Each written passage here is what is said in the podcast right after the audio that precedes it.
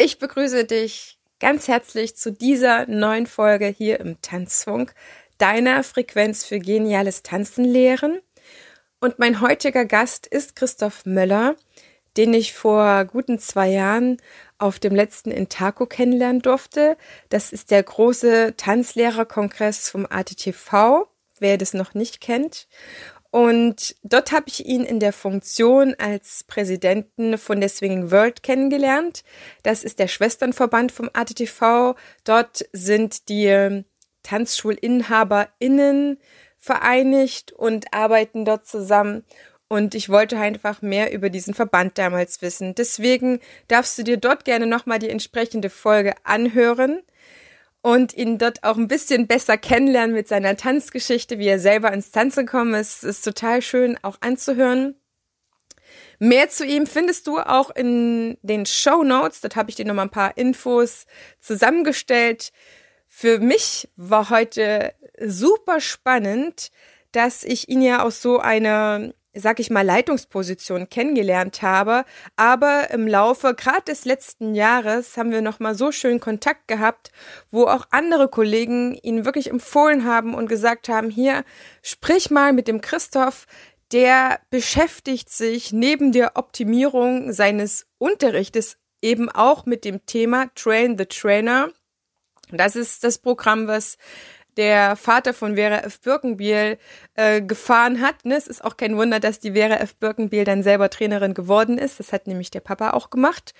Und in diesem Sinne, Train the Dance Coach, würde ich schon fast sagen, investiert er einfach sehr viel Zeit und Energie in die Aus-, in die Fort- und in die Weiterbildung von Tanzlehrenden, auch von Azubis. Und er geht zu den Tanzschulen hin, wenn die ihn fragen, was sie brauchen, um mit ihnen das von ihm entwickelte Konzept Quality of Teaching umzusetzen. Und das, was schön ist, was ich auch bemerkt habe, jede Tanzschule, jedes Tanzstudio ist unterschiedlich und er richtet sich genau nach den Bedürfnissen, nach den Gegebenheiten, die, die der jeweilige Tanzschulinhaber in so hat. Und das Schöne ist, das sagt er nicht ganz so doll, deswegen muss ich es einfach nochmal betonen, er kommt zu Tanzschulen, die gerne mit ihm arbeiten wollen und das ist völlig egal, welcher Verband das ist oder ob das ja gar kein Verband ist. Also mach dir da gar keine Gedanken, wenn du jetzt auch wirklich Lust kriegst, mit ihm zusammenzuarbeiten. Er arbeitet verbandsübergreifend. Schreib ihn dann einfach an. Die Links dazu findest du in den Show Notes, denn mir ist wichtig, dass Unterricht per se eine schöne Qualität hat, per se auch die Qualität steigern kann. Und wenn du darunter dir noch nicht so viel vorstellen kannst, ist dieses Interview einfach super geeignet, damit du das bekommst. Ich weiß, dass, dass meine Solo-Folgen auch super gerne gehört werden. Dafür danke ich dir auch.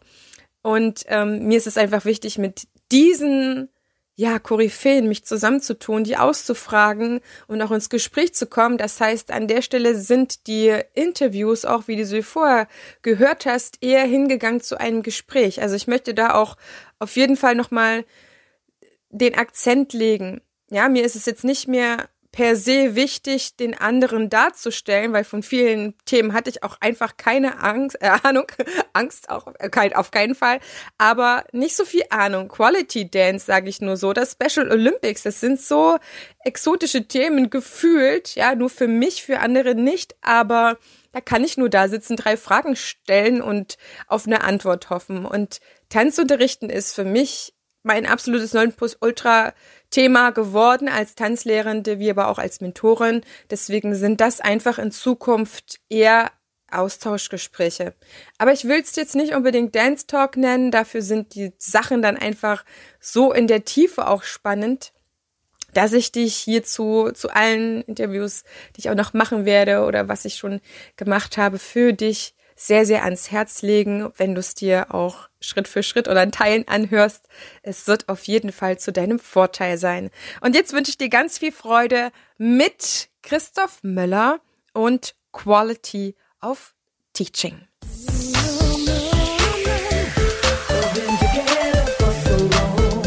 Ich begrüße dich ganz herzlich hier im Tanzfunk dem Nummer 1 Podcast für geniales Tanzlehren.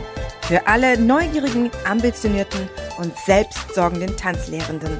Prall befüllt mit unabhängigem Wissen, ohne dass du selber danach suchen musst. Lass uns direkt starten. Deine Tanzbotschafterin. Keep on dancing too, if you want me to.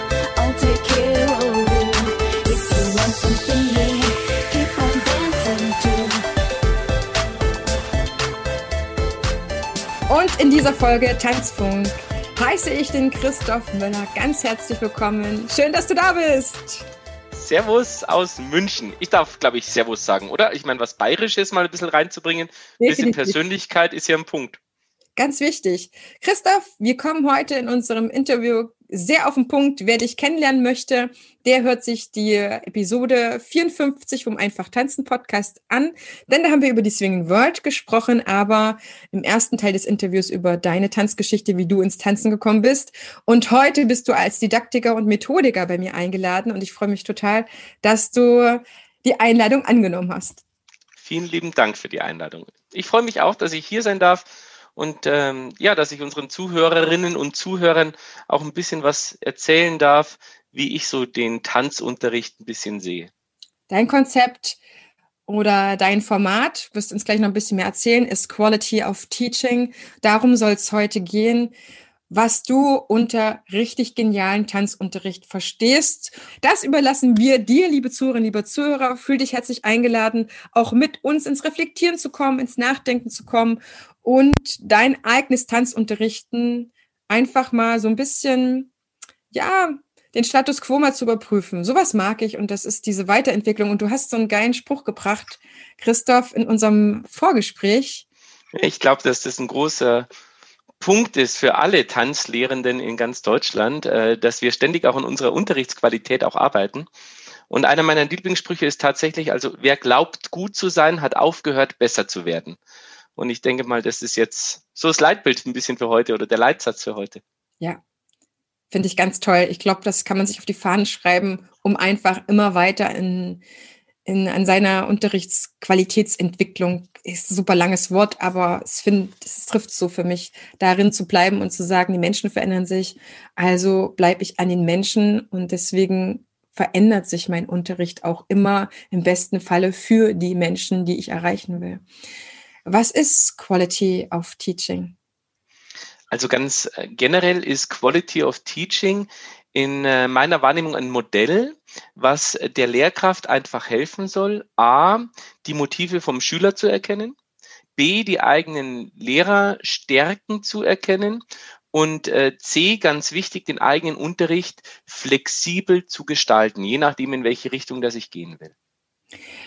Und dieses Konzept oder wird es Konzept oder Modell, was ist es für dich? Oder eine Arbeitsweise?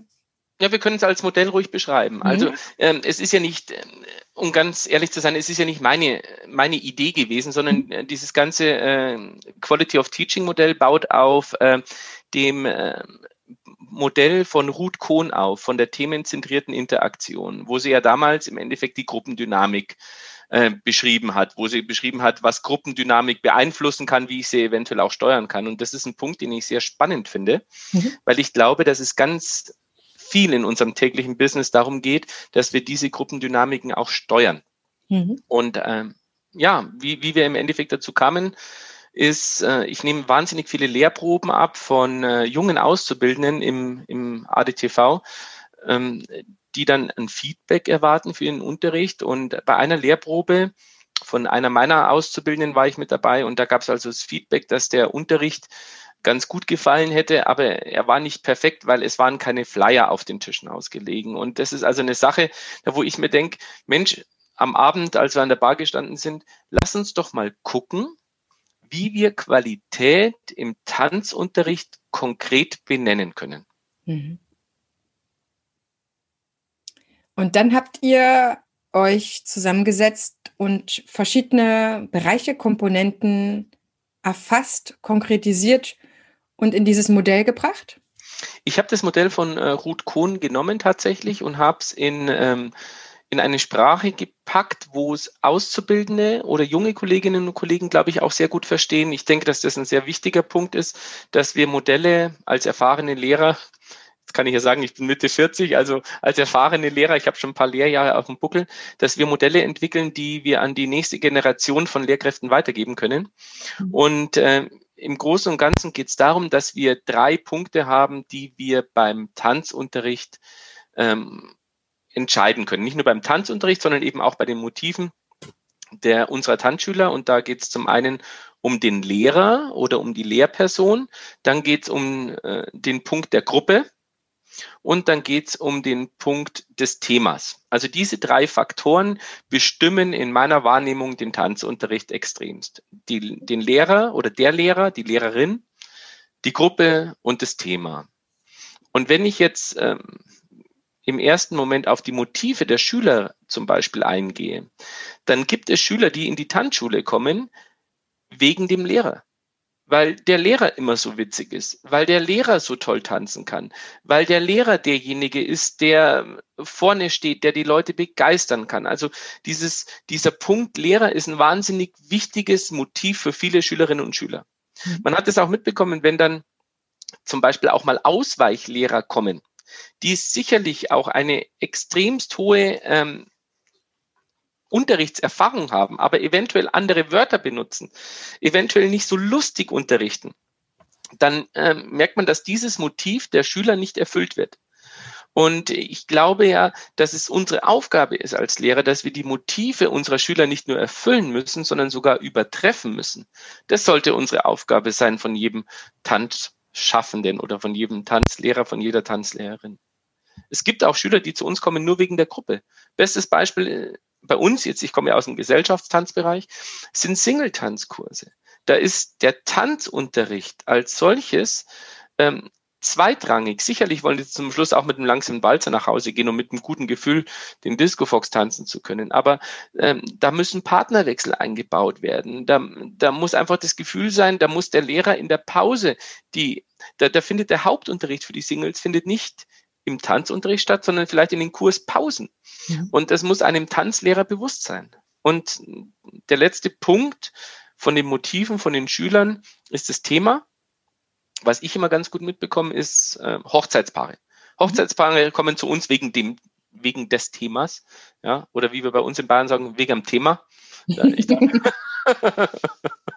dann ähm, kommen die zu uns und äh, die wollen vor allen Dingen den langsamen Walzer lernen. Denen ist relativ egal, wer der Lehrer ist. Denen ist auch relativ egal, ob andere Hochzeitspaare noch im Kurs sind. Denen geht's in erster Linie ums Thema. Und wenn ich es jetzt aber schaffe, als Lehrkraft die Gruppe zu verbinden, um eventuell eine Gruppendynamik zu schaffen, wenn ich eventuell die Möglichkeit gebe, an mich zu binden als Person, als Lehrer, dann glaube ich, habe ich sehr viel richtig gemacht, weil dann vermittle ich auch den Grundsatz, dass Tanzen, Tanzen in Tanzschulen, Tanzen in Tanzwerkstätten, Tanzen in Tanzräumen, wie auch immer man das, äh, die Unterrichtsstätten nennt, dann habe ich es nämlich im Endeffekt geschafft, zu vermitteln, dass Tanzen weitaus mehr ist als nur Tanzen. Würdest du mir zustimmen, dass Tanzen, Unterrichten eines der anspruchsvollsten Unterrichtstätigkeiten überhaupt ist. Da würde ich jetzt eine Gegenfrage stellen. Was ist für dich der Tanzunterricht? Dass ich den Tanzschüler verschiedene Tanzstile, Tanzfiguren und so weiter als Lernprozess begleitend dazu bringe. Ne? Also diesen Tanzkurs zu machen. Beginnt jetzt für dich der Tanzunterricht, wenn du äh, vorm Spiegel stehst und die Schülerinnen und Schüler vor dir, äh, hinter dir? Das nicht. Also für mich nee. ist das immer ein Komplettpaket. Aber äh, mal abgegrenzt zu anderen Sachen, äh, Schwimmen lernen, Mathematik zu lernen, abgegrenzt von anderen Fächern ist für mich persönlich das Tanzunterrichten das anspruchsvollste über, äh, Unterrichten überhaupt. Also Tanzlehrer zu werden oder Tanzpädagogin, um diese Lernprozesse dann zu initiieren, weil wir schon verschiedenste Komponenten in Einklang bringen müssen, mal abgesehen davon, dass wir kognitiv, also vom Gehirn ansprechen müssen, was vielleicht ja noch mit Mathematik und Deutsch und so weiter, ich sitze da und lerne etwas, sondern wir haben ja noch den Körper in Bewegung. Wir haben noch den Zusatzaspekt der Musik. Man lernt Deutsch, Mathe eigentlich weniger mit Musik, sage ich mal so. Und wenn, dann ist es ja eher ein Hintergrund ähm, Rauschen oder eine Entspannungsmusik. Von daher gesehen ist das so ein bisschen die These. Ja, ich stimme dir zu. Das ist mal der, der Grundsatz. Ich möchte noch einen anderen Aspekt hinzufügen. Ich glaube, dass in unserer Kultur oftmals ähm, Menschen oder Personen das Gefühl vermittelt wird, sie können nicht tanzen. Mhm.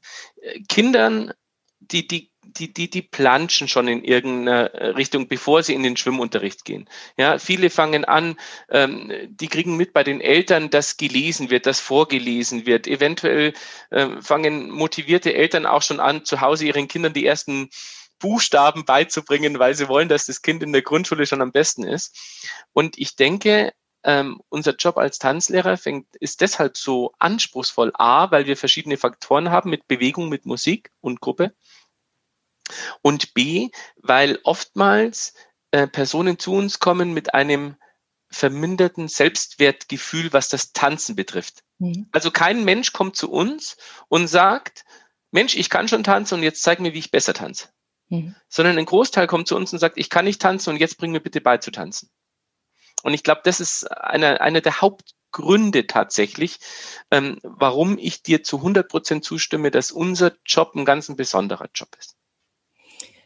Hast du eine Erklärung dafür, dass in Deutschland vielleicht nicht so viel getanzt wird? Ich weiß nicht mehr, wo her diese Zahl kommt, diese zwei, drei Prozent, die, glaube ich, mal irgendein ähm, Tanzsportverband oder so aufgesetzt hat oder eine Tanzzeitschrift, ich weiß es nicht mehr. Aber es, es könnten ja ein paar mehr sein. Statista sagt, 50 Prozent der Deutschen interessieren sich für Tanz, aber man stellt fest, es ist eher so ein Zuschauen gemeint und vielleicht in der Diskothek das Tanzen von jungen Leuten oder Singles, aber in Tanzschulen landen ja wahrscheinlich eher die wenigsten. Ja, wir haben noch nicht die Marktdurchdringung, die ich mir ganz gern wünschen würde, um äh, dir dabei zu äh, pflichten. Ich glaube generell, dass, dass das schon ein Teil unserer, unserer Kultur ist. Dass Tanzen im Moment sehr, sehr präsent ist, ähm, bekomme ich mit. Es geht gar nicht um Fernsehsendungen äh, auf, auf RTL wie Let's Dance oder so. Aber wenn man jetzt guckt, wie häufig in Werbespots getanzt wird. Mhm. Wie während des Lockdowns jetzt vor allen Dingen große Firmen, internationale Firmen das Thema Ballett oder das Thema Tanzen aufgreifen, mhm. dann ist es eine Zahl, die finde ich wahnsinnig toll und die stimmt mich sehr, sehr froh, weil dadurch im Endeffekt ähm, das Bedürfnis nach diesem Tanz geweckt wird. So nach dem Motto, vorher konntet ihr was machen und jetzt ähm, muss der Papa, wenn er mit der Tochter tanzt, äh, auf dem Dach eine eigene äh, Show kreieren. Äh, das ist ein Punkt, der mich, der mich sehr froh macht. Ich glaube, dass in Deutschland ganz viele Menschen tanzen, sich fürs Tanzen auch interessieren, aber dass, wie gesagt, die wenigsten das Selbstwertgefühl haben für ich tanze gern. Mhm.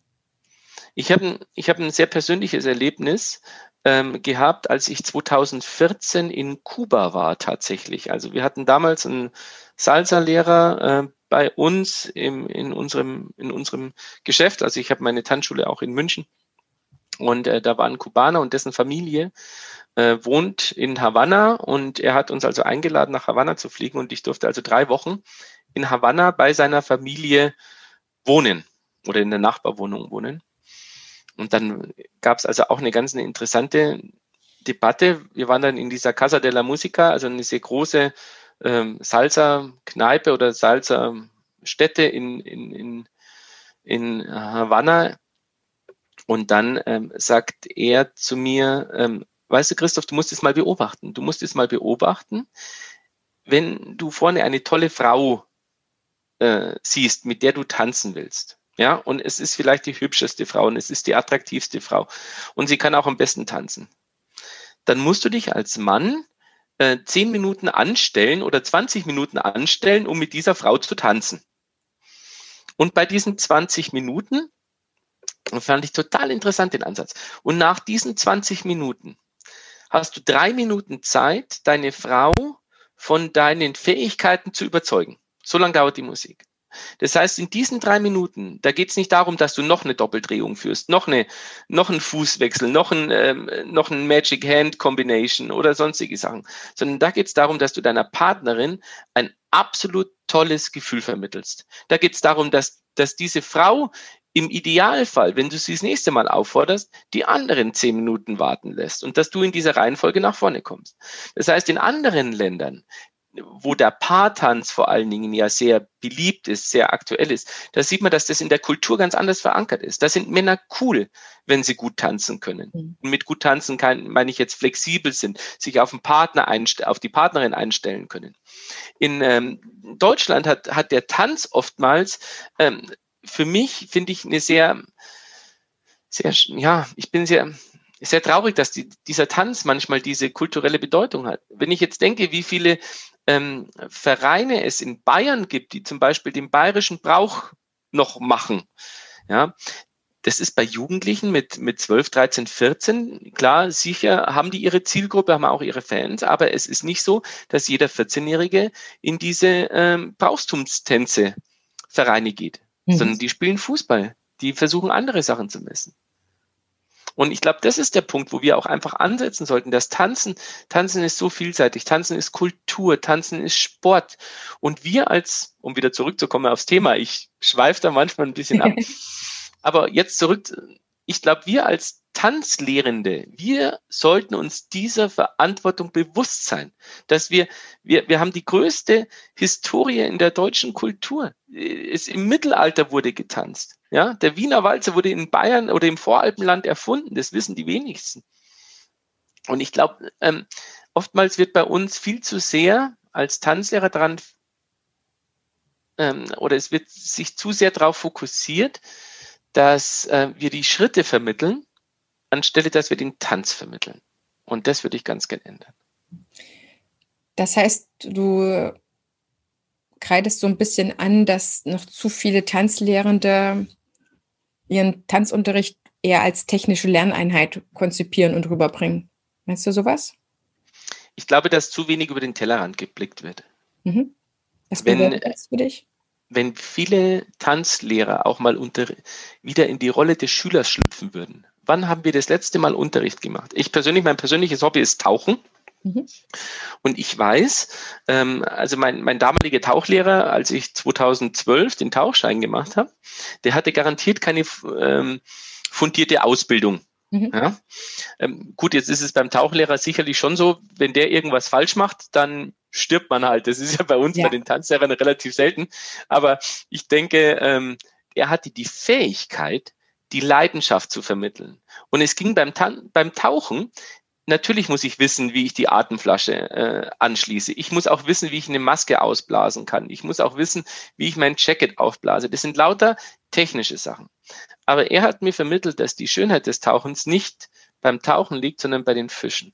Mhm. Und das finde ich auch einen wahnsinnig interessanten Punkt, wenn, wenn wir es mal schaffen, als Lehrer den Fokus wieder auf die Schüler zu richten. Dass wir mal gucken, welche Motive haben denn die Schüler? und welche Stärken habe ich eventuell als Lehrer. Es macht für mich einen extremen Unterschied, welche Lehrerperson ich auch bin. Bin ich jetzt ein extrovertierter Lehrer, der vorne steht? Wenn ich Unterrichte analysiere, ein gutes Beispiel dafür, ich, äh, ich analysiere einen Unterricht von Lehrern, die vorm Spiegel stehen und die stehen 60 Minuten vorm Spiegel und fünf Meter dahinter steht die ganze Zeit die Gruppe. Das heißt also, auch der Lehrer symbolisiert schon mal, wahrscheinlich ganz unwissentlich, keiner steht auf meiner Ebene. Mhm. Ihr seid alle unter mir, ihr seid alle hinter mir. Er tanzt die ganze Zeit auch mit. Das heißt, die Schüler sind gar nicht in der Lage, selbstständig ohne den Lehrer zu tanzen. Sie begeben sich in eine Abhängigkeit von dem Lehrer. Der Lehrer braucht diese, diese Bestätigung auch von den Schülern. Ja. ja eventuell ist es so, der Lehrer tanzt vier Achter mit, Danach ist die Choreografie zu Ende und er tanzt alleine noch weiter. Er vermittelt damit dem Schüler das Gefühl, Mensch, schau mal, ich kann schon die Choreo, ihr könnt es noch nicht. Das heißt, er stellt sich ganz bewusst über die Schüler vom Verhältnis. Solche Lehrertypen gibt's ja. Und manchmal ist es auch gar nicht schlecht, in diese Form dieses Lehrerunterrichts zu gehen. Aber ich muss mir nur bewusst sein, welche Konsequenzen dieser Unterricht hat. Und ich glaube, das ist der größte Punkt, den ich allen ankreide, allen ist, ist, ist hart gesagt, den ich vielen Kolleginnen und Kollegen ankreide, dass sie zu wenig in der Lage sind, ihren eigenen Unterricht zu reflektieren. Es gibt dass in anderen. auch den Fokus zu sehr auf sich selber haben, auf das, was sie gerade können, so nach dem Motto, die anderen dürfen dankbar sein, dass sie jetzt bei mir Unterricht nehmen, anstatt von mir wegzugehen und zu schauen, ich bin ja in einer lehrenden Position. Ich möchte ja, dass der andere etwas entwickeln kann. Das kann er an der Stelle mit meiner Hilfe tun. Aber es geht im Wesentlichen darum, dass der andere, der Schüler, das eben macht. Entschuldigung. Der beste Trainer ist derjenige, wenn der Schüler besser ist als der Lehrer. Dann, ich glaube, das ist eine, eine Rolle, die, der wir uns bewusst sein sollten. Ja, dass, dass, dass wir genau das, was du jetzt gerade sagst, Heidemarie, dass, dass wir in der Lage sein sollten, den Schüler nach vorne zu bringen. Es ist natürlich schwierig, wenn, wenn viele Lehrer aus der Tänzerrolle kommen und im Endeffekt selbst um die Gunst des Publikums äh, oder nach der Gunst des Publikums immer gestrebt haben. Und auf mhm. einmal stehe ich hinter der Bühne und ich selbst bekomme keinen Applaus mehr, sondern auf einmal steht jemand anders auf der Bühne. Ähm, es gibt ja auch Lehrertypen, die sind sehr gruppensozial veranlagt. Also die, die haben eventuell zu wenig Härte. Das ist auch ein sehr spannender Ansatz. Wenn ich ähm, unterrichte oder Unterrichtsformen analysiere, wenn der anfängt, der Lehrer, hallo, schön, dass ihr da seid, auf was habt ihr heute Lust?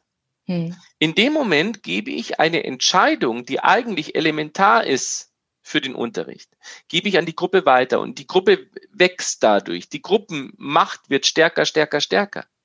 Das ist auch manchmal gar nicht schlecht, solche Sachen weiterzugeben an die Gruppe. Ich muss bloß gucken, dass ich irgendwann mal diese Gruppe wiederbekomme.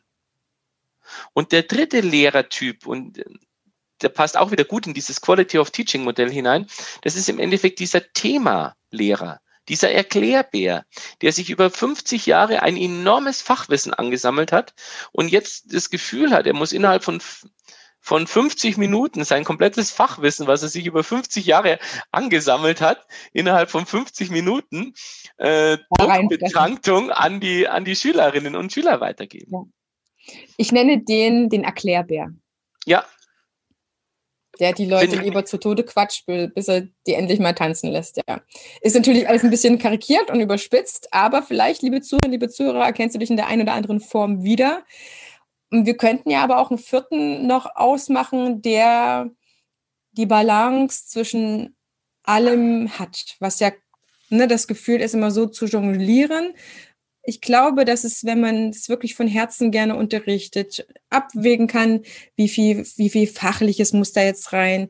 Was braucht der einzelne Tanzschüler, der diesen Helikopterblick hat, wie ich es immer gerne sage, ne? der permanent eigentlich mit den Schülern ist, so rund umschauen kann, merkt, wo ist Gesprächsbedarf, wo ist jetzt eine emotionale Ebene, wie kann sich der Einzelne entwickeln, die Gruppe auszugleichen, dass da keiner vorschnellt und andere irgendwo einen Nachteil davon haben, dass jeder auf sich selber achtet, da schöne Energien entstehen. Ich glaube, das ist so für mich der Exzellenz-Teacher, sag ich mal so, der sich natürlich über die Jahre entwickelt, aber das ist ja, ich glaube, eine sehr, sehr schöne Vorstellung und ich gehe davon aus, dass es auch Tanzlehrer gibt, die das schon können. Absolut. Und das ist ja die Grundidee von Quality of Teaching. Die Grundidee von Quality of Teaching ist, dass du die Motive der Schülerinnen und Schüler nicht nur erfüllst, sondern auch übertriffst. Wenn du einem Lehrerschüler oder einem lehrermotivierten Schüler beibringst, dass es noch andere gibt in der Gruppe und dass es auch noch ums Tanz, also um die, um die, um das Thema geht, dann, dann, dann kannst du seinen Fokus, dann kannst du seinen Blickwinkel, Blickwinkel ein bisschen ver, verändern. Es gibt ja von dem Quality of Teaching, wie gesagt, vor fünf Jahren habe ich angefangen. Mhm und ähm, es ist jetzt inzwischen auch sehr erfolgreich. In, in, in ganz Deutschland äh, bin ich damit schon getourt in den, in den Tanzschulen, wobei es für mich natürlich jetzt nicht immer nur für den, um den Paartanz geht, sondern es ist ganz allgemein für jede Form des Tanzunterrichts wunderbar anzuwenden und einzusetzen. Es gibt ja da mehrere Teile von, es gibt ja vier Teile davon. Und im ersten Teil geht es um die Basis, also dass ich erstmal sage, okay, was sind diese unterschiedlichen Teile? Wie entsteht dieses Dreieck? Im zweiten Teil geht es dann ganz stark auch darum, wie kann ich als Lehrer ganz bewusst meine Didaktik und meine Rhetorik und meine Methodik ansetzen, um diese einzelnen ähm, Bereiche ähm, nicht zu vernachlässigen und ganz gezielt auch zu fördern. Ich glaube, wir haben so viele Möglichkeiten, verschiedene Tanzformen gruppendynamisch, also als Gruppe entwickeln zu lassen. Ich habe die Möglichkeiten, vorgeben zu unterrichten. Ich habe aber auch die Möglichkeit, jetzt gerade im Moment über Lernvideos, ja, oftmals sehr thematisch vorzugeben. Und ähm, ja, das ist also der zweite Teil. Wie, wie schafft es ein Kollege, ein, eine Kollegin, an diesem Dreieck zu arbeiten? Der dritte Bereich, den finde ich auch sehr spannend, der hat sich erst vor kurzem entwickelt, das ist dann im Endeffekt über dieses Thema, weil ich glaube, auch bei der Auswahl des Themas gibt es ganz viele Möglichkeiten. Jedes Thema kann ich lehrerzentriert, kann ich gruppenzentriert unterrichten. Wenn, wenn wir jetzt allein schon über das Thema Musikempfinden reden, dann ist es eine wahnsinnig subjektive Wahrnehmung. Und sicherlich weiß mhm. ich über die technischen ähm, und weiß über Taktschläge, weiß über Phrasen und weiß über andere Themen Bescheid. Aber es geht nicht darum, dass ich diese Phrasen erkenne, sondern es geht eventuell, wenn ich das als, als Unterrichtsziel settle, dann geht es darum, dass es der Schüler erkennt. Welche Möglichkeiten habe ich? Und dann, dann sind wir im Endeffekt auch wieder in der kreativen Phase von uns als Lehrkraft.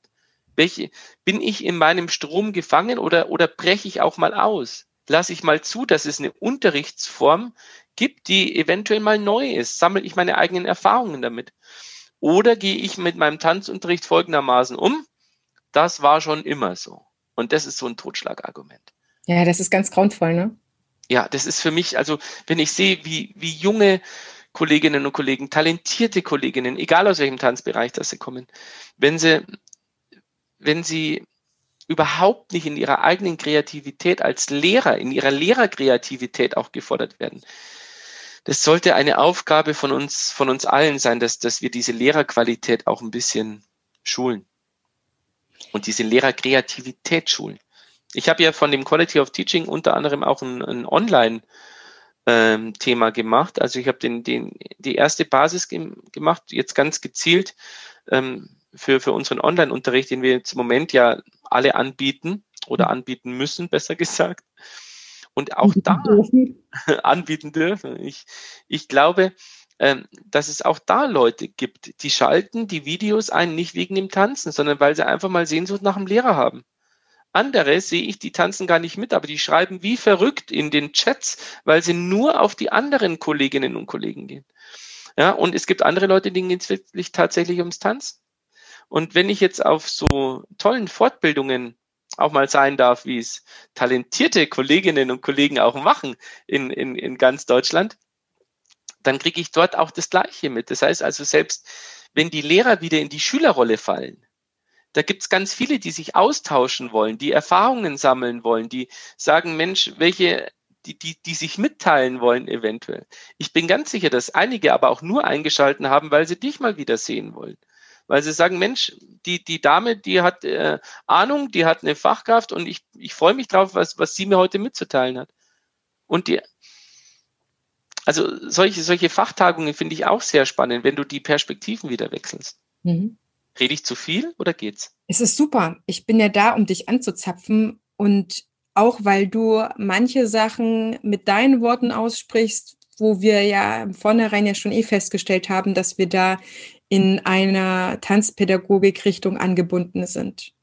Und das ist für mich hier wichtig, ein Ort zu sein, hörbar zu sein, Verstärker für diese ganzen tollen Sachen zu sein, weil das, was ich in, in diesem in diesem Bad Moment, den ich nenne, den habe ich, glaube ich, hier im Podcast auch noch nie erzählt. Und du hast für mich genauso schon diese Antworten unabhängig. Ne? Wir sind jetzt keine Jahrzehnte langen Freunde oder so oder Ehepartner, da kommt man auch manchmal noch auf ähnliche Ergebnisse oder Forschungsbuddies, sage ich mal.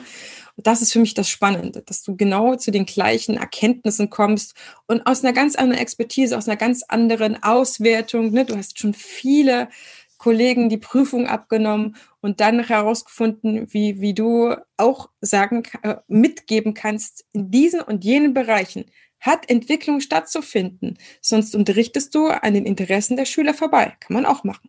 Kann auch. Ja, und ich bin zu wenig flexibel. Also ich glaube sehr wohl. Also ähm, die, es geht ja immer darum, den, ähm, die eigene Komfortzone zu verlassen. Komfortzone heißt Komfortzone, weil man raus soll. Komfort aus dieser Zone, Komfort aus dieser Zone. Und ich, das ist für mich ein wichtiger Punkt. Und ich glaube, dass eine moderne Lehrkraft für den Tanz, die sollte durchaus in der Lage sein, auch wenn sie sehr gruppen, sehr sozial ist, sehr ein Atmosphärtyp ist, dass sie sehr wohl sich auch mal nach vorne stellen muss. Weil wenn sie einen Schülerkurs macht mit 120 Leuten und sie lässt nur die Gruppe entscheiden, dann kommt sie zu keinem Ergebnis. Ähm, super spannend. Ich bin ja ein großer, ähm, großer Fan auch von, von dieser EPAQ-Geschichte, äh, also diese äh, verschiedenen Verhaltensweisen, wo ja auch jeder, jeder Mensch auch sehr mischtypmäßig veranlagt ist und jeder auch seine eigenen Vorlieben hat. Und mir geht's ganz wichtig, mir geht's nicht darum bei diesem Quality of Teaching, ähm, was ist richtig und was ist falsch, sondern mir geht's immer nur darum, was hab, wie habe ich gehandelt, was hat das für Konsequenzen die eigene Selbstreflexion und wie kann ich, wenn ich dieses äh, oder ja, wie soll ich mich da ausdrücken? In dem Moment, wenn ich, ich kann ja von der einen Seite rangehen und kann sagen, ich habe so gehandelt, das hat die Konsequenz. Jetzt mach's andersrum. Du möchtest die Konsequenz haben und jetzt überleg dir, wie musst du dazu passend handeln? Weil dann sind wir im Endeffekt ideal. Ich, ein ganz ein einfaches Beispiel. In dem Moment, wenn ich menschlich unterrichte, dann ziehe ich in meiner Wahrnehmung immer Richtung L, also Richtung immer Richtung Lehrertyp. Wenn der Lehrer seine Lieblingsmusik spielt, mhm. wenn der Lehrer eventuell im Dialekt redet, also ein bisschen was über sich persönlich frei, äh, preisgibt, woher er kommt, wenn der Lehrer ähm, äh, viel von sich erzählt, boah, das ist jetzt meine Lieblingsfigur. Und damals, als ich äh, meinen ersten Tanzkurs gemacht habe, die ist jetzt voll schwer und ich habe die damals auch nicht verstanden. Das sind lauter Projekte, wo ich, wo ich was von mir als Mensch freigebe. Ein ganz ein klassisches Gegenbeispiel ist der Nachrichtensprecher. Der Nachrichtensprecher, der darf überhaupt nicht emotions, äh, emotional ähm, agieren ein Nachrichtensprecher, da geht's nur um die Thematik. Der muss im einen Moment noch drüber reden, über die Fußballweltmeisterschaft und muss im nächsten Moment über Bürgerkriege und zwar in der gleichen Tonlage, in den gleichen Emotionen reden. Das heißt, er muss alles Menschliche abschalten. Ähm, und mir geht's immer darum, wenn ich jetzt auch Nachwuchs ausbilde, die dürfen keine kleinen Christophs werden.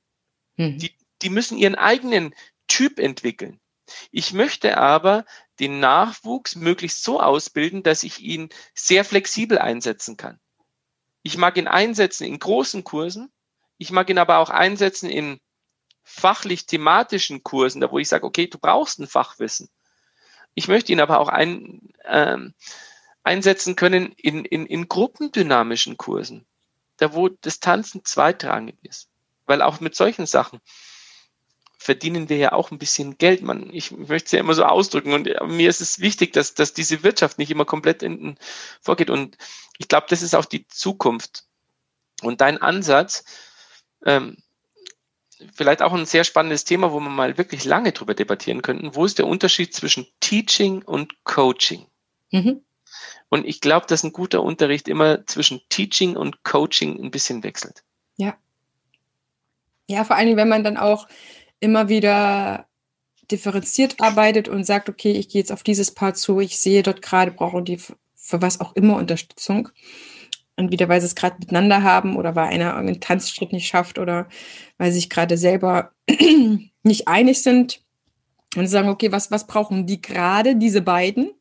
Dann bin ich für mich eher im 1 zu 1. Ein klitzekleines Mini-Coaching mache ich dann.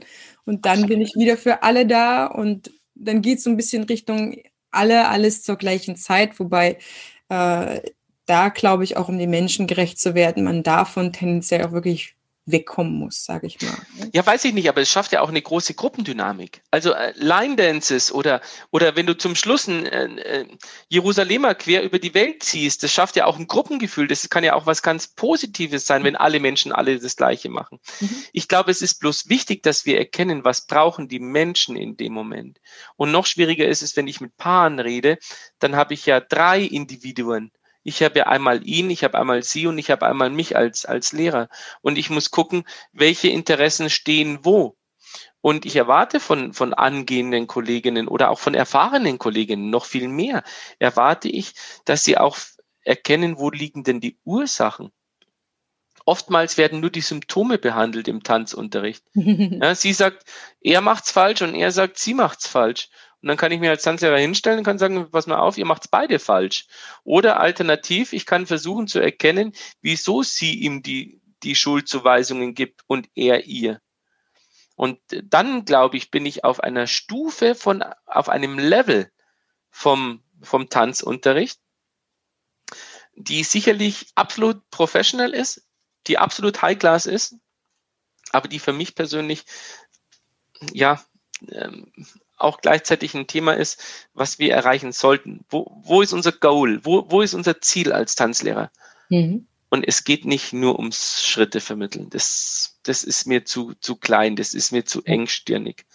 Es geht mir, erkenne, wer vor dir steht, erkenne, wer du bist, erkenne, was sie wollen, erkenne, was du willst, erkenne, wie du diese Ziele erreichen kannst. Aber jetzt komme ich sehr ins Philosophieren hinein. Aber das, das magst du ja. ja. Das sind sehr konkrete Sachen. Du machst es ja äh, genauso fest. Ne? Von der technischen Lerneinheit müssen wir weg hin zum emotionalen Erlebnis, was der Lerner dort erlebt, weil er einfach, ne, wie wir das selber, wenn wir etwas Neues lernen, dann besonders gut lernen und willig lernen und wiederkommen, wenn es Freude macht wenn es einfach Freude macht. Natürlich gehört dazu, dass ich viel schon tanzen gelassen wurde und nicht zugelabert wurde. Wenn ich aber auch das Gefühl habe, werden nicht irgendwelche Tanzschüler abgehangen. Ne? Es geht jetzt nur nach den nach der, nach der Hälfte, die neuronal schnell ist und die, die langsam lernen, sind ja einfach mal am Abkacken.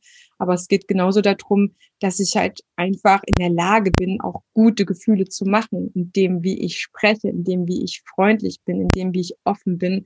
Und das ist dann für mich schon etwas, was mit genialem Tanzunterrichten oder Tanzlehren zu tun hat. Nicht im Sinne von etwas Utopisches, nicht Erreichbares, sondern etwas, wo ich sage, ja, bams, der hat es auf den Punkt getroffen und vielleicht gibt's auch immer noch mal ein paar Sachen, weil niemand perfekt ist und weil Unterricht ja etwas Lebendiges ist. Was ist da schon perfekt? Das soll es ja gar nicht sein. Aber wo man sagt, boah, den, den gucke ich gerne, der hospitiere ich gerne. Dann bin ich selber gerne mit dabei, wo du sagst so, mein Gott, was hat er für Erfahrungen gesammelt, dass er schon so, dass er so stimmig unterrichtet und äh, die Leute alle wieder buchen, was auch immer. Ne? Also das sind ja ganz glaub, Faktoren. Tanzen ist, Tanzen ist Kultur und, und, und Kultur kann auch nicht perfekt sein, weil ich finde dieses Wort perfekt finde ich finde ich ganz ganz ganz schlimm für uns. Du kannst freihändig keinen keinen geraden Strich machen. Und selbst wenn es ein Lineal hast, also Hilfsmittel, unter dem Elektronenmikroskop ist dieser Strich immer noch nicht gerade. Und es ist immer nur eine Frage, wie weit ziehst du diesen Zoom hinein? Und vielleicht sollten wir es auch zulassen in unserer so technisch perfekten Welt, wo alles durchorganisiert und organisiert ist, dass wir da so diese letzte Oase sind, wo wir sagen, okay, wir lassen auch Menschlichkeit zu. In, in, in welcher Form auch immer. Ich denke schon, dass die Lehrer technisch bereit äh, oder wissen sollten und mich nerven Lehrer, die nicht wissen, wie sie ihre Anlage bedienen können und wenn dann die Bässe übersteuert äh, sind, dann, dann sind es Sachen, das, das ist Handwerk.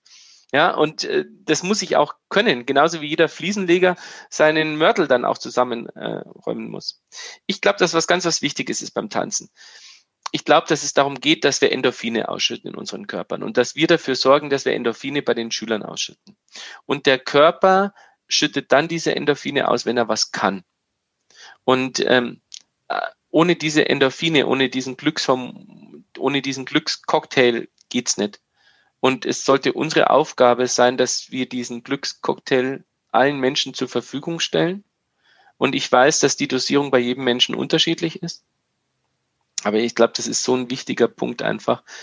Das Handwerk, ja, muss man beherrschen, auch für die eigene Gesundheit. Du sprachst von, von, von Sprachsteuerung oder, oder von äh, Stimmtraining und äh, für mich geht's dann noch, wie gesagt, ich kriege die Krise, wenn Tanzlehrer ihre Lichtsteuerung nicht beherrschen die werden ja auch immer komplexer und komplexer. Ja, oder wenn es durch Organisations- oder durch organisatorische Defizite oder wenn ich erkenne, hatte gut ausgedrückt, wenn ich erkenne, welche organisatorischen Potenziale manche Kolleginnen und Kollegen noch haben, ja, weil sie sich selbst schon in Stress versetzen, weil sie einfach die Stunde zu spät anfangen und zu spät beenden, dann sind es handwerkliche Themen. Alles andere ist hartes Training. Und ich glaube, also als Lehrer, je mehr Erfahrung, dass man mal, dass man macht und umso mehr man auch zulässt, dass ich diese Erfahrungen mache, umso besser wird man auch in seinem Job. Vorausgesetzt, man nimmt das Feedback an. Mich interessiert noch, mich interessieren noch zwei Aspekte. Wenn ich jetzt ein Tanzlehrer bin, der ambitioniert ist, aber der vielleicht schon länger dabei ist und sagt, ja, ich will mich ja hin unterrichten. Das, was ihr so erzählt, ja, Quality of Teaching, das, das liegt mir so oder was ich vielleicht am Rande schon äh, bei Heidemarie mitbekommen habe, die redet ja auch von nichts anderem. Ähm, wir wollen es ja hier greifbar machen und die hat ja, liebe Zuhörer, lieber Zuhörer, der Christoph eigentlich schon ganz, ganz viele Aspekte mitge äh, mitgegeben, mit erzählt. Du kannst die Folge eigentlich nochmal anhören und noch einen Stiftel und einen Zettel dazulegen, um dir die Sachen rauszuziehen dann ist für mich trotzdem die Frage, wenn jemand weg von dem will, wie es gerade ist, weil er vielleicht merkt, die Leute sind noch nicht so glücklich, wie sie sein könnten, oder man ist in Gewohnheiten drin. Wie komme ich denn da raus? Christoph, dass ich hin zu dem, was wir jetzt vielleicht unter genialem Tanzenlehren verstehen, mich hin entwickle. Weil in der Ausbildung kann man immer noch sagen, der, die Ausbilder sind verantwortlich. Sie haben nicht entsprechende Entwicklungsprozesse im Auszubildenden ähm, begleitet oder initiiert. Ne? Da ist die Verantwortung da vielleicht noch dort. Aber jetzt als fertiger unterrichtender Lehrender ist die Verantwortung bei mir. Und da kommt man aber an einem bestimmten Punkt so meine ich, nicht nur in diesem Punkt, sondern auch an anderen Punkten, mit einem mit einem Popo-Tritt von anderen vielleicht nicht aus dieser Gewohnheit raus. Ich würde es noch nicht mal Komfortzone nennen. Manch einer fühlt sich ja gar nicht in einer Komfortzone, sondern in einer Überlebenszone, ja. ähm, Komfort wäre ja schön, würde ich gerne mal wieder hinkommen. Aber zu sagen, okay, wo sind denn jetzt die Menschen? Wo sind denn jetzt die Tools? Was kann ich denn aktiv tun, um mich zu verbessern? Das ist die Reflexionsgabe, die du nämlich gerne auch hättest, glaube ich, von jedem ja. Unterrichtenden. Ich glaube, dass auf der ganzen Welt in jedem Moment dir Spiegel vorgehalten werden und du musst nur in diese Spiegel gucken. Ich glaube, ein Großteil, klar, sicherlich, man kann fachliche Literatur lesen und, und ich lese sehr viel über, wie Menschen lernen und äh, ich unterhalte mich viel mit Kollegen und ich verkaufe auch gerne mein Seminar, es ist überhaupt kein Thema für mich. Aber im ersten Schritt, glaube ich, geht es darum, dass man mit offenen Augen durch die Welt geht. Dass man eben nicht auf sein Handy guckt, wenn man im, ähm, in den öffentlichen Verkehrsmitteln sitzt, sondern dass man eventuell ein bisschen andere Leute beobachtet. Mal guckt, warum wirkt diese Person jetzt auf dich sympathisch oder warum wirkt sie auf dich unsympathisch. Zu analysieren ich meine, muss, muss ein bisschen aufpassen, nicht, dass das irgendwann mal creepy wird, ja, dass man dann nur noch Leute beobachtet. Ja, aber ich glaube, das ist zum Beispiel ein Punkt. Ich bin ein sehr offener Mensch. Ich, ich beobachte wahnsinnig gerne Menschen. Ich äh, versuche, ich habe mich sehr viel auf Körpersprache auch ähm, konzentriert. Ich versuche meine eigene Körpersprache gut unter Kontrolle zu bekommen. Und ich glaube, ein großer Punkt ist tatsächlich, versuche jeden Unterricht zu mitzubekommen. Wenn ich wenn ich in den Laden gehe, bekomme ich mit, was wirkt jetzt beim Verkäufer sympathisch auf mich, was hat er gut gemacht, was hat er nicht so gut gemacht. Und diese Erkenntnisse, die bringen mich weiter. Und lernt zu lernen ich glaube, das ist auch ein wichtiger Punkt. Wenn, wenn ich, als ich jetzt vorher von meinem Tauchkurs erzählt habe, es ist an der Zeit, dass wir mal wieder in die Rolle des Schülers schlüpfen und vielleicht gar nicht in, in die Rolle des Tanzschülers. Es geht gar nicht darum, dass wir neue Choreografien ähm, lernen, ja. sondern es geht darum, dass, dass wir mal einen Kochkurs machen. Mach mal einen Malkurs und versuch dort die pädagogischen Fähigkeiten der Mallehrerin oder der Kochlehrerin zu machen im Urlaub wieder auf einem Gebiet Einsteiger zu sein. Das ist, glaube ja. ich, das, was du dir auch wünschst. Einsteiger zu sein bei etwas, was man gar nicht kann. Und wenn ihr anfangt zu schnitzen oder was auch immer, Specksteine ja. zu bearbeiten, da von Null an anzufangen, beziehungsweise ja, mit ganz geringen Vorkenntnissen. Ja, ich meine, die, die jetzige Generation, das muss uns klar sein, ähm, die, die wächst mit Tutorials auf. Mhm. Wenn ich irgendetwas nicht kann, dann habe ich die Fähigkeit, in diversen Videoplattformen nach Lösungen zu suchen diese Mensch-zu-Mensch-Kommunikation. Und, und, und das ist schon ein Punkt, glaube ich, auf den wir uns konzentrieren sollten. Und in, es geht um Perspektivwechsel. Perspektivwechsel, mit offenen Augen durch die Welt gehen und dann lernt man schon wirklich, wirklich viel. Das heißt, Perspektivwechsel in der Hinsicht, dass ich mich in den anderen reinversetzen kann. Ja, in die Rolle des Schülers, in die Rolle des, des anderen. Ich glaube, das hilft auch wahnsinnig viel bei Gesprächen. Also ich glaube, dass viele zwischenmenschlichen Beziehungen äh, oder Gespräche auch manchmal schwierig sind, weil man nicht einfach bereit dazu ist, sich in die Rolle des anderen zu versetzen oder es eventuell auch einfach nicht kann. Ja, ja ich glaube, das ist ein Schlüsselpunkt, dass viele Tanzlehrer, ich hatte jetzt äh, neulich ein ganz tolles Interview, da ging es um den Persönlichkeitsentwicklungsaspekt, wo wir wirklich zu dem Schluss gekommen sind, wenn du als Tanzlehrer auf deinen Schüler eingehen willst, wenn du empathisch unterrichten möchtest, dass der auch ein schönes Erlebnis hat, dann bleibt Persönlichkeitsentwicklung nicht aus. Denn wenn ich mich besser kennenlerne, dann lerne ich andere besser kennen. Wenn ich mich besser kennenlerne, kann ich auch mich von den anderen trennen. Ich kann für mich sein und kann mich auf den anderen einlassen, weil ich mit mir um meinen Baustellen, die jeder hat, jeder hat sein eigenes Päckchen zu tragen und darf das aus dieser Schüler-Lehrer-Beziehung professionell raushalten. Das heißt nicht, dass ich mich weniger authentisch gebe, aber dass ich mich mit ganzem Herzen nur auf den anderen einlasse und mich raus aus dem Mittelpunkt nehmen kann, weil ich nicht diesen Mittelpunkt in meinen Tanzkursen brauche. Ja, bin ich, ich pflichte dir einfach bei. Das fand ich jetzt sehr gut, gut ausgedrückt. Darf und ich mir einen Teil davon bemerken? Für, für, meine, darf ich mir einen Teil davon merken für meine zukünftigen ja, Seminare? Sehr gerne. ja, das ist ja auch so, wenn ich jetzt hier so einen Podcast mit dir mache, also ich lerne ja auch wieder viel über mich. Ja, mhm. es ist für mich eine neue Situation. Ich habe noch nie, das letzte Podcast, was wir gemacht haben, da saßen wir uns noch gegenüber. Ja. ja und jetzt, jetzt gucke ich in eine kleine Kameralinse gerade. ja.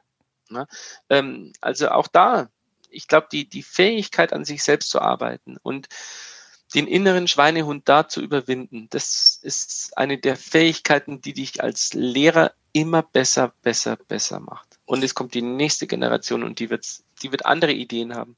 Ja, das wird auch immer spannend sein, vor allen Dingen, wenn man auch mit den Generationen dann spricht. Ich habe ein kleines Beispiel, wie ich das für mich irgendwann herausgekriegt habe, wie ich meinen Unterricht gut äh, steuern kann. Das ist ja das, wonach wir uns ja schon sehen, dass wir, was du schon so schön gesagt hast, dass ich meinen eigenen Unterricht mitbekomme, dass ich mit meiner Aufmerksamkeit eigentlich 200 Prozent da bin und in jeder Sekunde meines Unterrichtes meine eigenen Emotionen, Gedanken wahrnehme, aber gleichzeitig die anderen sehe, wie sie sich gerade bewegen, wie sie das aufnehmen, umsetzen, was ich gerade reingegeben habe, was sie vielleicht dann nicht schaffen, was sie dann gerade noch brauchen. Das sind ja viele Sachen, die sich erst über die Zeit auch entwickeln. Deswegen sagen wir alle zu Recht, Tanzlehrer Du brauchst drei Jahre dafür. Selbst wenn du gut tanzen kannst, dann nimm die, nutz die Zeit, das zu entwickeln, diese Unterrichtsfähigkeit zu entwickeln, für die Menschen da zu sein. Wenn ich jetzt, und das ist das Schöne am Präsenzunterrichten, etwas reingegeben habe, eine Bewegungsdemonstration gemacht habe, die anderen sollen das nachahmen, das ist erstmal eine Nachahmung und übernehmen, sich selber dann da reinfühlen.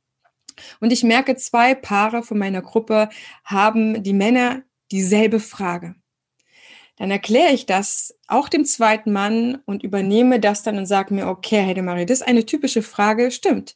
Die hast du gerade noch nicht genannt, aber ich warte auch immer so ein bisschen, wie der Kurs das aufnimmt. Bin nicht eine der Lehrerinnen, die alle 50 Antworten schon vorher gibt auf die Fragen. Viele merken sich das sowieso nicht. Aber dann zu sagen, okay, es sind zwei Männer haben schon die Frage gebracht und das ist an dieser Stelle mit dieser Hand an diesem, an dieser Schulter von mir aus irgendein Thema, ist es wirklich typisch und da möchte ich eigentlich nochmal ganz kurz mit euch drauf eingehen. Also auch mit dem Kurs zu kommunizieren, das, was von den Leuten kommt, dann nicht zu sagen, oh mein Gott, scheiße, das habe ich jetzt voll vergessen zu unterrichten, jetzt müssen die das schon fragen, sondern es ist ja etwas Lebendiges. Ja, ich erkläre natürlich und habe auch die Figur von drei, vier Perspektiven gezeigt, in langsam und in schneller und mit Musik und ohne Musik.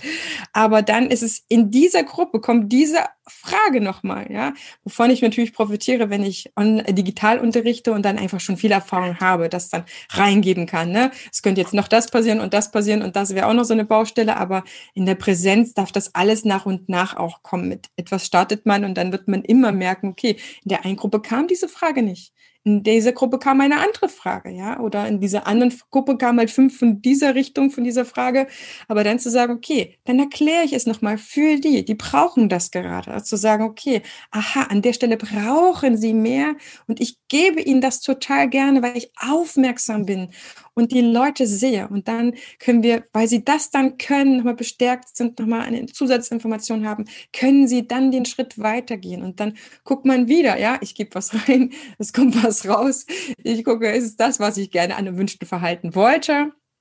Weil wenn man nicht auf diese Sachen eingeht, glaube ich, dann mache ich mir meine Unterrichtsstörungen oder störendere Sachen, dass die Leute dann eh sich gegenseitig fragen, mit der Frau diskutieren oder mit dem Mann diskutieren.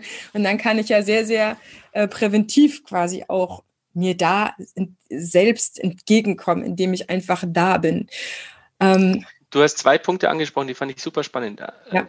Wirklich als Lehrer die ständige Aufmerksamkeit. Finde ich super spannend. Wie viele Lehrer sind introvertierte Typen, konzentrieren sich auf sich, hören, hören die Musik, schließen die Augen beim Tanzen. Ja, äh, also diese Welt, diese Entwicklung vom, vom, vom Tänzer zum Lehrer mhm. ist, ist ja wieder ein Perspektivwechsel.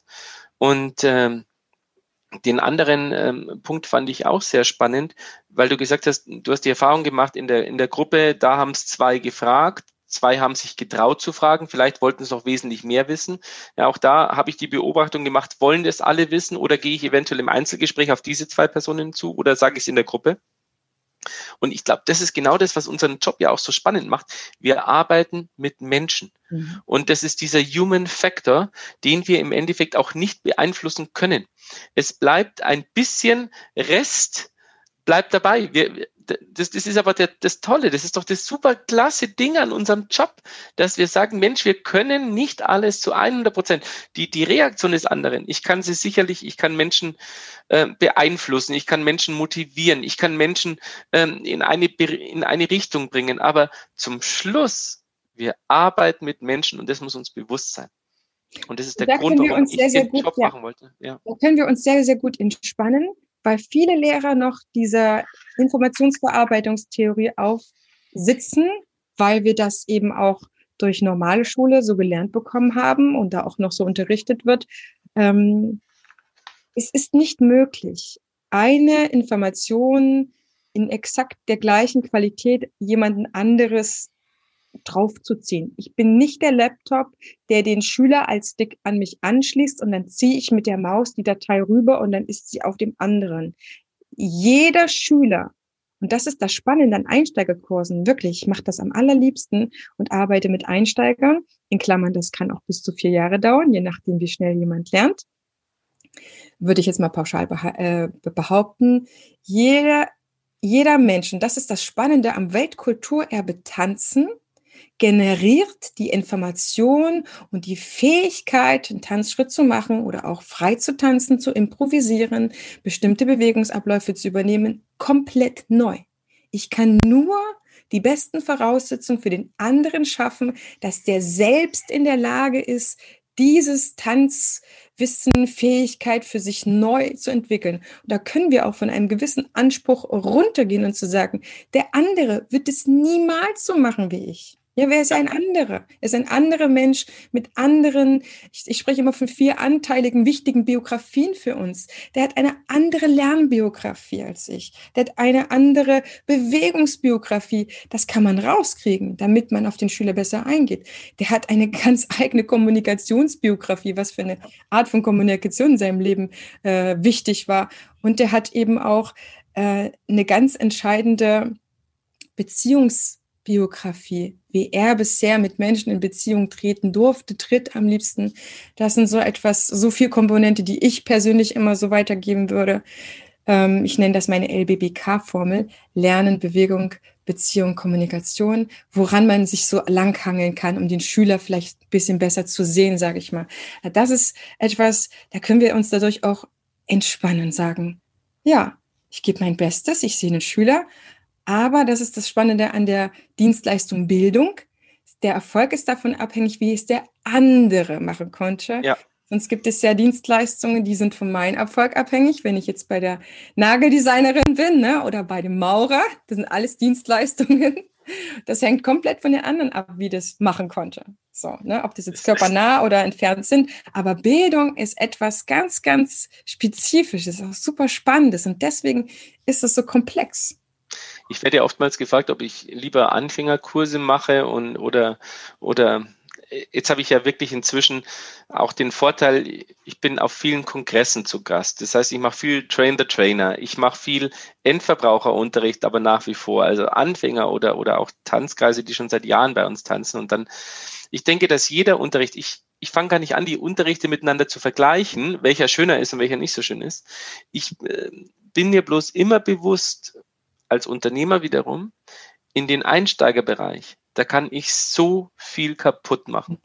Da sollte man die besten Schäfchen ranlassen. Gar nicht die, die besten tanzen können, sondern die, die am besten unterrichten können. Ich glaube, das, das ist ein, ein, großer, ein großer Ansatz einfach auch. Früher hat man gedacht, oh, und die, die besten Tanzlehrer steckt man in der, in die High Classes rein. Nee, ich glaube, es ist, sollte genau andersrum sein. Die besten Lehrer, die sollten die Anfänger machen, weil dadurch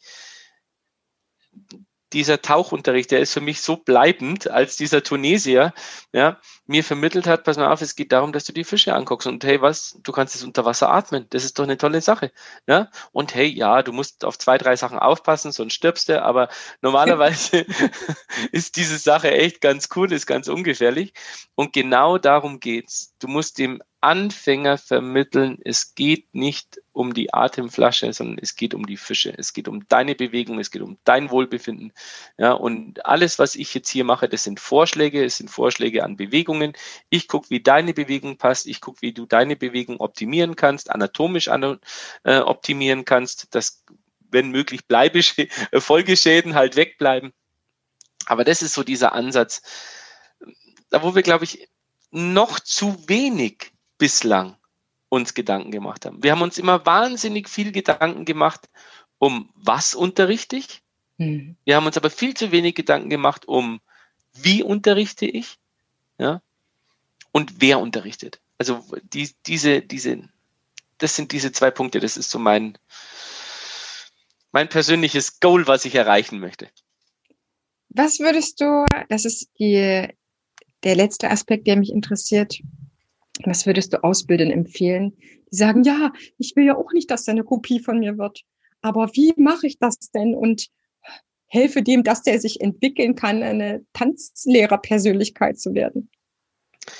Ich glaube, pauschal kann ich es nicht beantworten, mhm. weil ähm, ich habe, wir sind selbst auch ein Ausbildungsbetrieb, haben jedes Jahr zwei bis drei neue Auszubildende. Das heißt also, die Tanzlehrerausbildung geht ja auch über drei Jahre, die ADTV-Tanzlehrerausbildung. Und ähm, das heißt, meine Ausbildungsklasse, die ist immer so zwischen fünf und sechs äh, Schülerinnen und Schüler groß. Und es sind alle unterschiedlich. Mhm. Es kommen welche aus dem Solotanz, die du für Paartanz fit machen musst. Es kommen welche aus dem Paartanz, ähm, die du darauf sensibilisieren musst, dass es nicht um sie geht, also auf den Tanzsport, sondern dass, dass es darum geht, um den Schüler, äh, die werden in komplett neuen Stil, Stilrichtungen unterrichtet. Und eine pauschale Aussage, wie man das Maximum aus dem Schüler rausholt, kann ich für den Ausbilder nicht geben, mhm. weil ich die Schüler nicht kenne. Mhm. Wenn ich jetzt die Schüler kennen würde, dann könnte ich mein persönliches Feedback geben. Als ersten Tipp würde ich den Ausbildern sagen, versuche deine Schüler zu analysieren, versuche die Motive zu analysieren. Warum, wieso, weshalb wollen sie den Job haben und Sicherlich steckt ein Großteil Psychologie und Pädagogik auch dahinter. Aber das ist, als Ausbilder kann ich sehr viel falsch machen. Ganz für, für eine ganze Branche. Ich kann Menschen verbrennen, mhm. die, die nie wieder Tanzlehrer werden wollen. Mhm. Das ist eine wahnsinnige Verantwortung. Ich sollte mir dieser Verantwortung bewusst sein.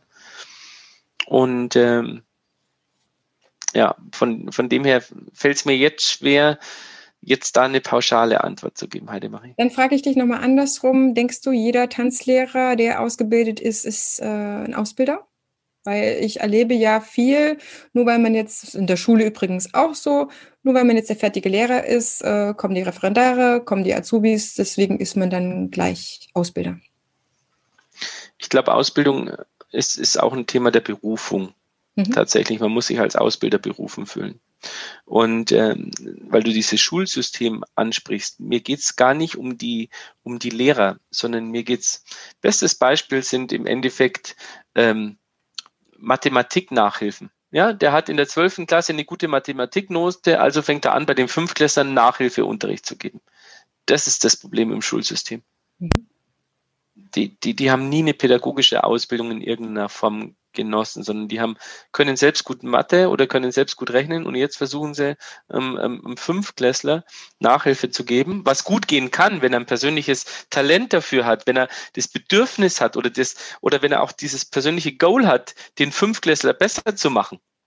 Aber er kann auch bei diesen Fünfklässler oder Viertklässler oder Sechstklässler das, die komplette Leidenschaft für Mathematik auch komplett versauen. Mhm. Weil er versucht, den Fünfklässler auf sein Niveau zu heben, auf seine Denkweise zu, zu heben und sich zu wenig auf die Denkweise des Schülers einlässt.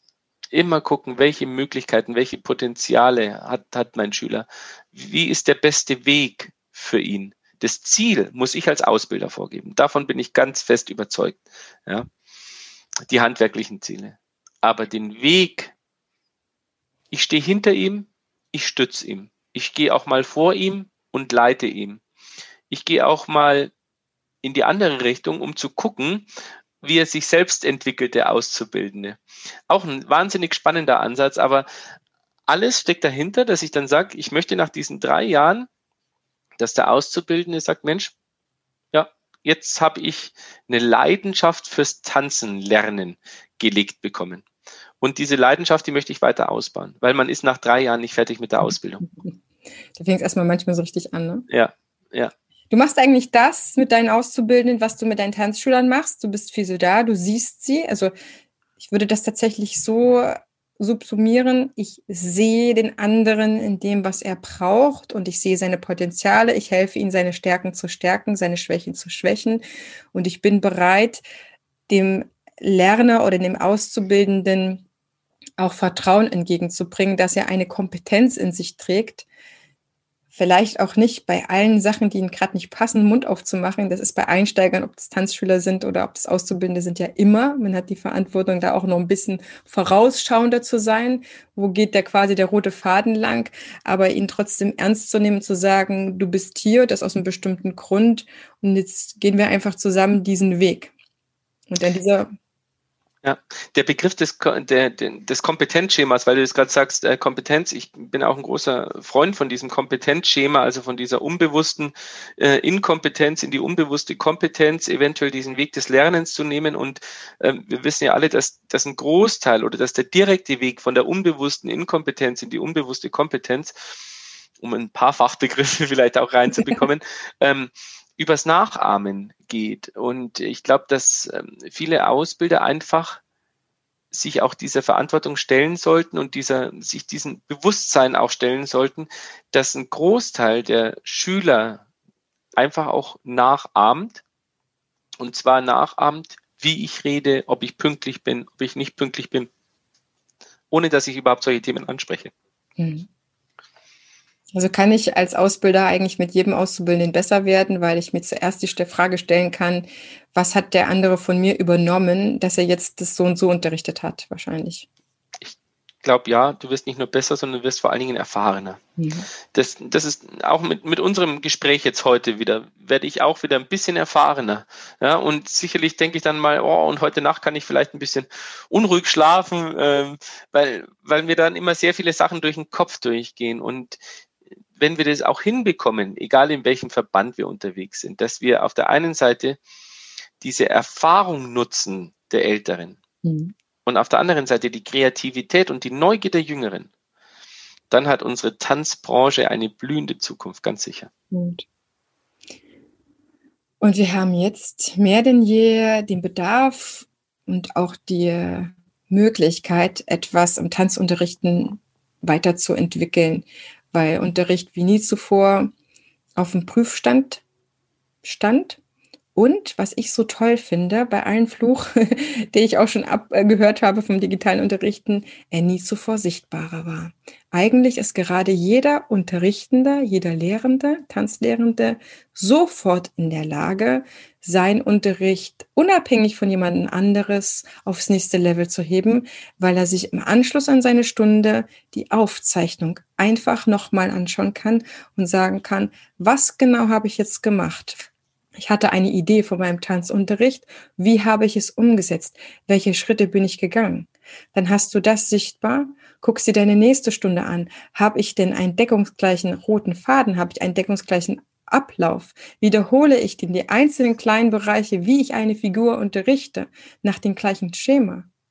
Und dann hat man in 0, nichts ein so geiles Tool in der Hand, dass man sagen kann, ich coache mich selber. Wie krass ist das denn? Und diese Chance, die wünsche ich mir für alle Tanzlehrerinnen gerade noch mehr, anstatt zu fluchen darüber, dass man digital unterrichten muss. Wir dürfen digital unterrichten. Vor 10, 15 Jahren wäre das, was wir gerade alle seit einem Jahr leisten, nicht möglich gewesen. Da wären wir ohne Ende abgekackt, da hätten wir sehr wenig retten können. Deswegen, wir dürfen unterrichten, auch wenn das nicht der Wunschplan war.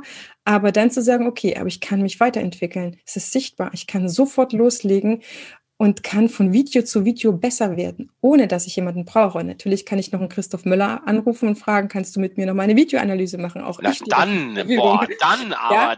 Dann kann man steil gehen, aber es ist per se trainiert das das, was du dir ja auch wünschst und ich mir natürlich auch, diese Selbstreflexion und die fängt dabei an, dass ich mir anschaue, was habe ich gemacht. Ich halte ganz wenig davon, von diesen Supervisionen, dass man sich reinsetzt und den anderen hinterher erzählt, was er vielleicht nicht konnte und so weiter und so fort. Das würde ich niemals so machen. Das gehört für mich abgeschafft, sondern ich nehme Sequenzen aus dem Unterricht auf und schaue mit mir dann, den anderen an oder filme von mir aus die ganze Stunde und schneide das zusammen, was der andere gut entwickelt hat. Und dann sage ich, schau, was du da gemacht hast. Und wenn es eine Sequenz aus dem ganzen Unterricht wäre, weißt du, dann sage ich dir, guck mal, da hast du dich zugewandt, da hast du gelächelt, da bist du mit der Stimme hochgegangen. Mache davon mehr. Stärken, stärken. Mhm. statt Schwächen zu schwächen. Ich habe mir viel zu viel in meinen Sichtstunden anhören müssen. Die haben den ja zerlegt ohne Ende. Das ist noch viel, viel mehr als ein Tanzunterricht, was da zerlegt wurde, wo ich mich eigentlich immer nur richtig scheiße und mies hinterher gefühlt habe und auch keine konkreten Handlungsoptionen, Vorgaben hatte. Was kann ich konkret machen? damit ich besser werde. Deswegen diese äh, Supervision heißt es gar nicht, sondern ähm, wie heißt es, wenn man die Stunden eigentlich die sich nur anschaut und hinterher ähm, zerlegt? Also Hospitation. Hospitation. Ah, ja, okay. Hospitation. Ja, das gehört für mich äh, an ACTA, ist genauso wie im Fußball, wo man hinterher auch ne, Video laufen lässt. War das Ding jetzt im Aus oder nicht? So. Mhm. Also was anderes ist, wird dem Menschen nicht gerecht. Ihm hinterher rein subjektiv zu erzählen, was er da angeblich gemacht hat oder nicht, hilft dir nicht. Es war ein persönlicher Eindruck. Richtig, ja. So. Es, geht, es geht im Endeffekt um Objektivität. Uns ja. muss auch eins klar sein oder uns sollte eins klar sein. Alles, was du jetzt angesprochen hast oder auch dieses Quality of Teaching ja. ähm, bedeutet Aufwand, bedeutet Investition, bedeutet Arbeit. Ich bin zu 100 Prozent bereit, diese Arbeit in meinen Unterricht zu investieren, weil ich weiß, dass ich dadurch besser werde, dass ich dadurch meine Qualität auch steigere, dass ich eventuell dadurch auch meinen Marktwert, Marktwert steigere. Wenn ich, wenn ich Bewerbungen bekomme vom Freiberuflern, dann stehen immer nur die tänzerischen Leistungen drin aber es stehen selten irgendwelche Quoten, irgendwelche Sachen drin, was es sich, ähm, so, das, das sind so Kleinigkeiten, aber wenn man als Unternehmer im Endeffekt damit beschäftigt ist und man, man führt dann ein Bewerbungsgespräch und dann sage ich, naja, schauen Sie mal, Sie haben Ihren vierten äh, Platz gemacht, finde ich toll, finde ich klasse. Es interessieren Sie, äh, jetzt sagen Sie mir mal ganz kurz bitte, äh, wie Sie denn, welche Lehrmethoden, dass Sie drauf haben, welche, wie, wie gehen Sie denn mit kleinen Kindern um? Und äh, sowas können Sie oftmals nicht benennen. Und dann weiß ich, okay, diese Person, die passt nicht zu meinem, zu meinem Laden, zu meinem Unterricht, zu meinem Business rein. Uns muss klar sein, egal wie auch immer ich mich verbessern möchte, es ist immer mit Engagement verbunden, es ist mit Aufwand verbunden, es ist mit manchmal auch Frust verbunden. Ja, es ist aber auch mit wahnsinnig ähm, ja, Leidenschaft verbunden. Und Leidenschaft hatten wir immer schon fürs Tanzen, glaube ich, alle. die irgendwann einmal diesen Beruf gemacht haben. Und jetzt gilt es eigentlich nur, dass wir die Leidenschaft, die wir im Tanzen haben, rüber äh, transferieren auf Leidenschaft fürs Unterrichten. War das jetzt ein Schlusswort? Das war ein schönes Schlusswort, fand ich. Es war ein super Schlusswort eigentlich, ja. obwohl ich das immer noch so einleite. Ich bin jetzt aber wirklich schon fast eineinhalb Stunden gesprochen. Ja. Vielen Dank, dass du zugehört hast, dass du uns deine Zeit geschenkt hast. Das ist viel Zeit, was wir eigentlich heute abverlangt haben, aber Vorteil vom Podcast ist, kannst du immer einen Raten auch anhören. Von da gesehen hat da jeder seine Verantwortung ja selber. Ich verabschiede mich aus der Folge, wie ich das so gerne mache. Danke dir von ganzem Herzen, Christoph, dass du mein Gast bist, dass wir uns so, so ernsthaft toll auseinandersetzen können, weil auch ich, ich habe hier immer so mein Notizbuch liegen, ich lerne ja auch sehr, sehr viel von dir und es ist auch sehr spannend, von denjenigen zu lernen oder zu hören, Formulierungen so, so mitzubekommen, wonach machen die das System, ne? aber dann zu merken, ja, haben andere Worte gefunden, ein bisschen anderes System, kommt auf das Gleiche hinaus, wie geil ist das denn? Ähm, und ja, du bekommst mein Abschlusswort als äh, mein Gast. Und du darfst gerne nochmal etwas mitgeben, was vielleicht hilft, aktuelles Tanzunterrichten für sich selber weiterzuentwickeln. Oder was du gerne noch Tanzlehrenden zur aktuellen Zeit vielleicht auch noch mitgeben möchtest, was so von ganzem Herzen kommt. Und ja, gerne auch mehr als drei Sätze. Ja, ein, ein Schlusswort ist immer schwierig oder einen Schlusssatz zu finden. Ich glaube, im Moment ganz emotional wird uns von vielen Bereichen aus der Politik im Endeffekt deutlich aufgezeigt, dass wir nicht viel wert sind, wenn man, wenn man mitbekommt, wie die öffentliche Debatte ist. Ich persönlich bin von 100 Prozent oder ich bin zu 100 Prozent davon überzeugt, dass wir sehr viel mehr wert sind. Und ähm, es geht einfach nur darum, dass wir unser Selbstwertgefühl erhalten. Was sind wir uns selbst wert als Tanzlehrende? Und in dem Moment, wenn wir in eine Lethargie verfallen, wenn wir aufhören, an uns zu arbeiten, wenn wir aufhören, an unserem Unterricht zu arbeiten, wenn wir aufhören, dieses Lächeln in die, in die Augen unserer Kunden zu zaubern, in dem Moment, dann glaube ich, haben die anderen gewonnen. Und aber wenn wir uns da nicht unterkriegen lassen, wenn wir kreative neue Ideen entwickeln, wenn wir entdecken, welche Chancen sich aus dieser Pandemie entwickeln, ähm, wenn, wenn wir diese, wenn wir, wenn wir diesen Kampf annehmen, wenn wir diese Möglichkeiten erkennen, die vor uns liegen, wir müssen im Endeffekt nur die Augen aufmachen, dann ähm, sehe ich eine gute Chance und ich freue mich, dass dass es dieses Podcast gibt oder diesen Podcast gibt und dass ich da meine Meinung jetzt teilen könnte und dass es zig Millionen Menschen in Deutschland und äh, in Europa und weltweit eventuell auf Honolulu auch gehört haben. Da freue ich mich tierisch. Vielen Dank für die Einladung und ich sage ganz bayerisch Tschüss, Servus und auf Wiedersehen.